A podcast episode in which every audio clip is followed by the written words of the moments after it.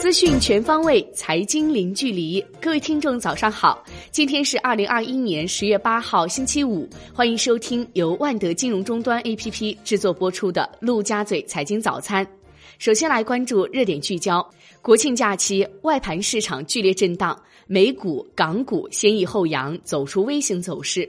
港股市场在内地假期最后一日上演大爆发，A 股今日将迎来长假后首个交易日。券商乐观预期四季度行情，中信证券认为，预计十月基本面预期和相对估值均处低位的价值崛起，四季度行情启动，基本面预期和相对估值均处低位的板块配置价值更高。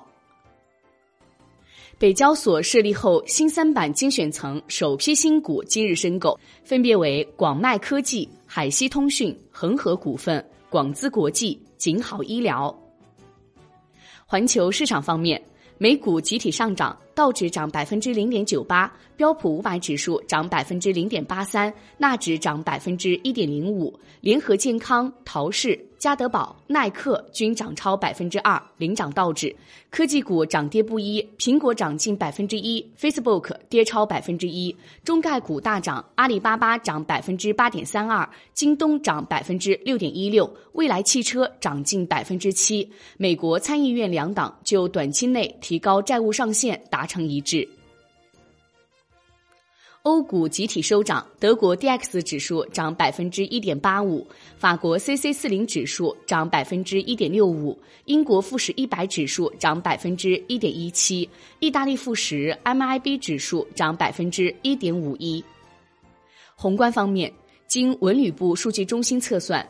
国庆假期，全国国内旅游出游五点一五亿人次，同比减少百分之一点五，恢复至疫前同期的百分之七十点一，实现国内旅游收入三千八百九十点六一亿元，同比减少百分之四点七，恢复至疫前同期的百分之五十九点九。交通运输部显示。国庆假期，全国预计共发送旅客四点零三亿人次，日均五千七百五十万人次，比二零一九年同期日均下降百分之三十三点九，比二零二零年中秋国庆八天假期日均下降百分之七点五。国家电网发布数据显示，十月一号至六号，全国日均发电量二百零五点六七亿千瓦时，同比增长百分之十四点四五。国内股市方面，内地国庆假期最后一个交易日，港股单边走高，恒生指数收涨百分之三点零七，创逾两个月最大涨幅。科技股大爆发，恒生科技指数涨百分之五点二一，美团大涨近百分之十，阿里巴巴涨超百分之七，腾讯控股、京东均涨百分之六左右。消费股回暖，汽车股集体走高，能源股回调，中国石油股份跌百分之二点四。招商证券公告称，熊建涛因决定专注于个人其他事务，申请辞去公司执行董事、总裁、首席信息官等全部职务。京东方 A 发布业绩预告，预计前三季度净利润一百九十八点六二亿元至两百点六二亿元，同比增百分之七百零二至百分之七百一。其中，第三季度净利润七十一亿元至七十三亿元，同比增百分之四百三至百分之四百四十五。金融方面，东兴证券计划和中国诚通联合受让新时代证券百分之九十八点二四股权，其中东兴证券拟以自有资金出资取得新时代证券百分之三十四点三八五股权。关注楼市方面。科尔瑞研报显示，九月份 TOP 一百房企实现单月销售操盘金额七千五百九十六亿元，单月业绩规模不及八月，较二零二零年同期也下降百分之三十六点二。产业方面，神舟十三号载人飞船已转运至发射区，计划近期择机实施发射。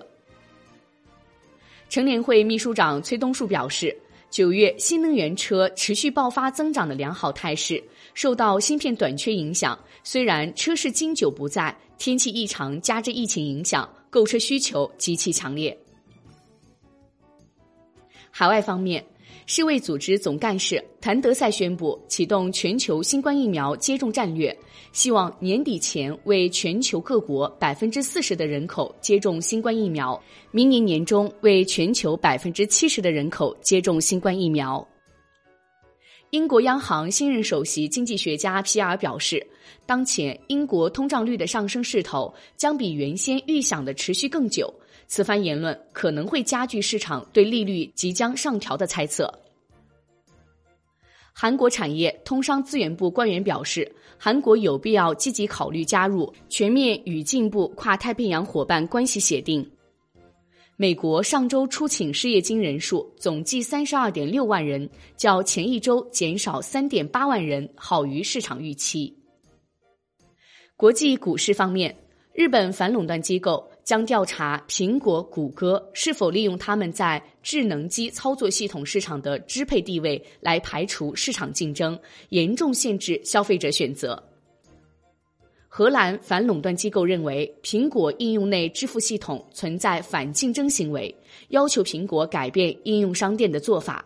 苹果公司已向荷兰法院提出上诉，要求阻止公布监管决定。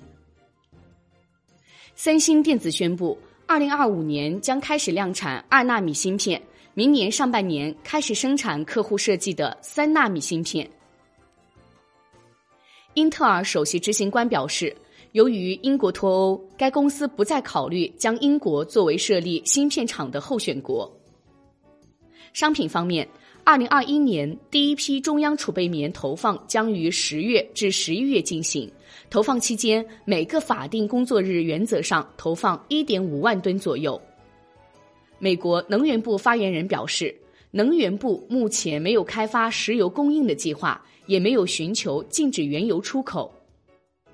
关注债券方面，韩国财政部宣布发行十三亿美元规模的外汇平准基金债券。利差水平为历史新低。